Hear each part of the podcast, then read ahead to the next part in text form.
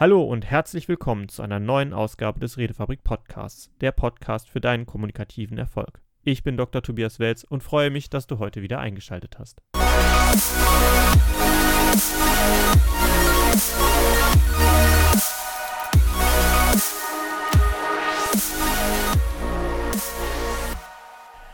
Heute möchte ich mit euch über die nächsten beiden Schlüssel zu erfolgreicher Kommunikation sprechen, die Benedikt in einem Video zusammengepackt hat als sechs Schlüssel zur erfolgreichen Kommunikation vom 30.05. Aber ich möchte hier im Podcast einzeln mal auf die jeweiligen Schlüssel eingehen und ein bisschen mehr dazu erzählen und erläutern, als es in einem kurzen und knappen YouTube-Video der Fall wäre.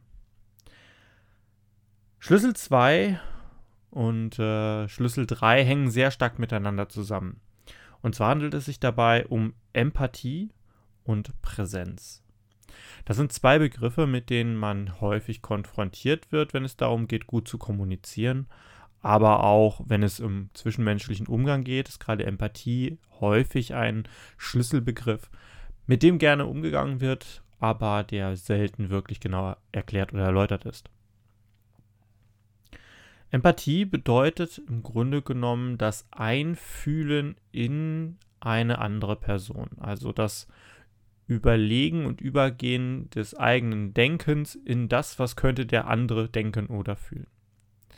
Dabei helfen uns im Gehirn Spiegelneuronen, die Gedanken des anderen über seine von ihm abgegebene Körpersprache und auch natürlich durch die Worte und Wortwahl, die der andere hat, nachzuvollziehen. Wir versuchen dabei grundsätzlich, und das ist auch ein Überlebensmechanismus, der sehr hilfreich war, wir versuchen dabei grundsätzlich zu erkennen, was könnte die andere Person als nächstes vorhaben. Oder was, könnte die Beweg was könnten die Beweggründe sein der Person, mit der man gerade spricht. Empathie bedeutet dabei auch, wenn man gerade davon spricht, zeige Empathie, dass man entsprechend dieser Erkenntnis von dem Einfühlen auf den anderen eingeht. Und das macht Empathie auch in der Kommunikation so bedeutsam. Menschen wie du und ich, wir mögen es, wenn jemand mit uns als Gleichgesinnter spricht. Also jemand, der auf einer Wellenlänge ist, jemand, der mit einem Grundwerte teilt und jemand, der in der Lage ist, die eigene Gefühlswelt nachzuvollziehen. Und dieses Nachvollziehen dieser eigenen Gefühlswelt erschafft Vertrauen. Wenn ich weiß, der andere, selbst wenn ich meine Worte nicht richtig oder präzise wähle, versteht, was ich damit aussagen möchte, versteht meine Lage, in der ich bin, meine Situation, wie ich, wie ich etwas ausdrücken möchte. Mit dieser Person kann ich viel besser kommunizieren, viel einfacher, offener und ehrlicher. Weil ich mich nicht missverstanden fühle, bin ich auch bereit dazu, dem anderen zuzuhören, weil ich ihm auch unterstelle, dass selbst wenn er etwas so formuliert, dass ich erstmal denke, hm, da stimme ich nicht mit überein, würde er das eigentlich nicht mit bösem Willen machen. Empathiefähigkeit ist das, was einem dann voranbringt. Empathie hilft, den anderen zu verstehen und nachzuvollziehen. Jetzt ist das natürlich so eine Sache. Hat man jetzt viele Spiegelneuronen oder wenige Spiegelneuronen? Braucht man die dafür, Empathie zu lernen? Und äh, ich kann sowieso das nicht, ist eine Aussage, die dann schnell mal bei der Hand ist. Ja, ich bin nicht so der empathische Typ. Naja, die Frage ist halt, brauchtest du das bisher? Also viele Dinge, die mit der Empathie zusammenhängen, die hast du im Einzelnen mit Sicherheit dir schon einmal angeeignet. Sonst wärst du als Kind ziemlich verloren gewesen. Denn eine gewisse Empathiefähigkeit als Kind ist da, um nachzuvollziehen, was wollen meine Eltern von mir.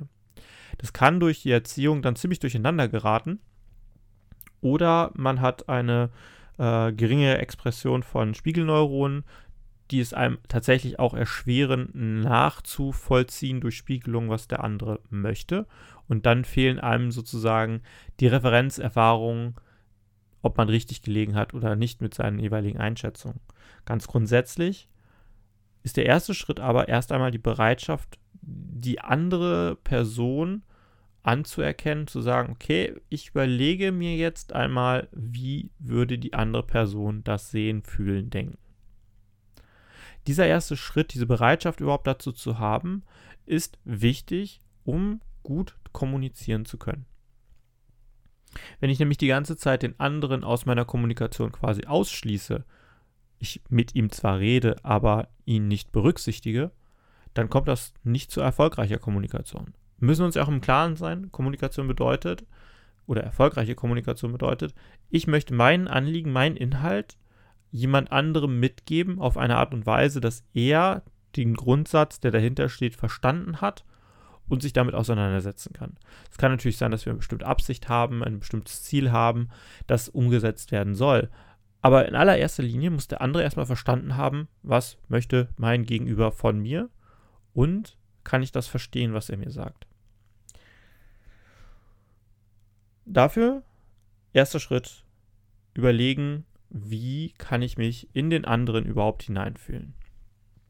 Dabei muss man beachten, je nachdem, wie gut man sich darin schon geübt hat, dass der erste Schritt wirklich die Bereitschaft ist. Der nächste Schritt hinter dieser Bereitschaft ist, zuzuhören und seine Gedanken auf den anderen zu konzentrieren. Das heißt, ich überlege mir nicht, oh, mir geht es jetzt gerade nicht so gut mit der Aussage, sondern, hm, wie muss es ihm denn gehen, dass er die Aussage so trifft, wie er es gemacht hat? Sei es in einer hitzigen Debatte oder sei es auch in einem ruhigen Gespräch. In den ruhigen Momenten ist es etwas leichter, weil wir nicht so sehr von uns aus gefordert sind, ruhig zu bleiben. Aber ganz grundsätzlich nicht sich selber die Frage zu stellen, hm, wie geht es mir mit dieser Äußerung, sondern erst einmal sich die Frage zu stellen, wie geht es dem anderen oder muss es dem anderen gehen, um diese Äußerung so zu treffen, wie er es gemacht hat. Da wir erstmal von uns auf andere schließen, verknüpfen wir unsere bisherigen Erfahrungen und Erlebnisse mit den Aussagen, die gemacht werden, so dass wir glauben, der andere würde das auch so sehen. Das kann aber auch ein Trugschluss sein. Und ein nächster Schritt dann zur weiteren Entwicklung der Empathiefähigkeit ist es, Nachfragen und mit den eigenen Erlebnissen vergleichen, um herauszufinden, habe ich mich verschätzt oder habe ich richtig eingeschätzt. Wenn ich richtig eingeschätzt habe, wie es dem anderen geht, dann weiß ich, okay, das war wohl von dem, wie er es gemacht hat, wie er es gesagt hat, wie er seinen Körper gehalten hat, soweit passend. Wichtig immer noch, wir, wir schauen nicht nur auf die Körpersprache oder die paraverbalen Anteile und den Inhalt, sondern das Gesamtpaket ist das, was wir versuchen und vor allem diesen Schritt in die Gedankenwelt des anderen einzutauchen. Interessanterweise kennen wir das vor allem bei Büchern. Wenn wir einen Roman lesen, lesen wir auch häufig die Gedanken des Protagonisten mit. Die wenigsten Romane sind so geschrieben, dass man nicht die Gedankenwelt desjenigen mitbekommt, der da als Hauptakteur unterwegs ist. Und diese Gedanken äh, erfordern eine gewisse Empathiefähigkeit von uns, weil uns wird zwar in Wort und Schrift dort dargestellt, wie er sich fühlt und was er dort denkt, aber um das für uns zu übernehmen und das mitzudenken, mitzufühlen, brauchen wir ein Stück weit Empathie. Das heißt, jeder, der in der Lage ist, einen Roman zu lesen und mit, dem Haupt, mit der Hauptfigur mitfiebern kann, hat schon eine gewisse Art von Empathie. Und an dieser kann man dann entsprechend arbeiten. Der nächste wichtige Teil, der auch mit der Empathiefähigkeit einhergeht, beziehungsweise ein wichtiger Schlüssel für die erfolgreiche Kommunikation ist, ist die Präsenz. Präsenz wird weniger oft im Zusammenhang mit der Kommunikation genannt, obwohl es eine sehr wichtige Fähigkeit und wichtige Eigenschaft ist. Präsenz bedeutet, im Moment zu sein, in der absoluten Gegenwart zu sein und sich davon nicht ablenken zu lassen. Also im Grunde genommen geht es um Achtsamkeit. Das ist ein eher häufiger verwendeter Begriff mittlerweile. Es gibt genügend Literatur dazu. Vielleicht, falls dich das interessiert, schau auch nochmal unten in die Shownotes. Da werde ich auch noch das eine oder andere Buch für Achtsamkeit verlinken.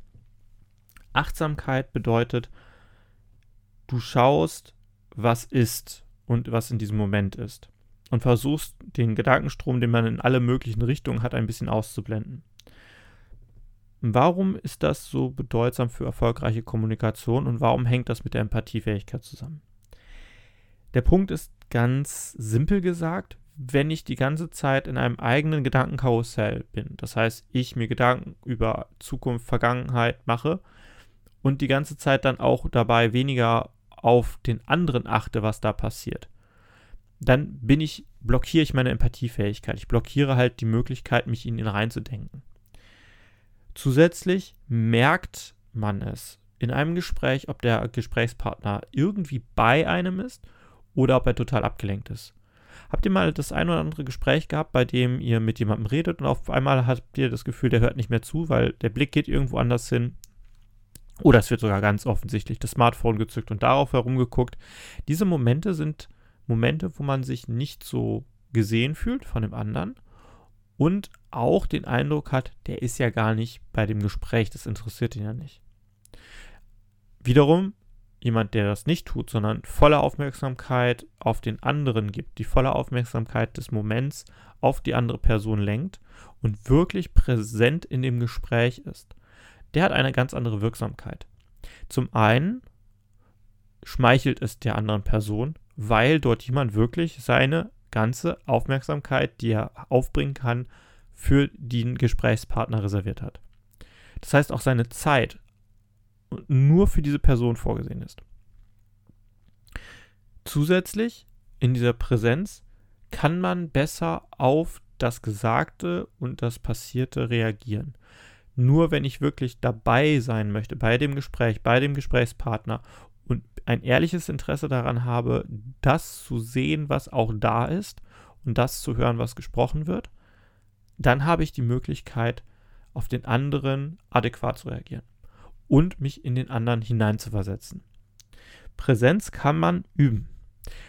Viele dieser Übungen, die damit zusammenhängen, sind eigentlich, so wie man das so aus Meditationskursen beispielsweise kennt, üben, dass man sich für den Moment interessiert. Das eine ist die Bereitschaft zu haben, sich wirklich auch auf das Gespräch einzulassen. Das ist ähnlich wie bei der Empathie.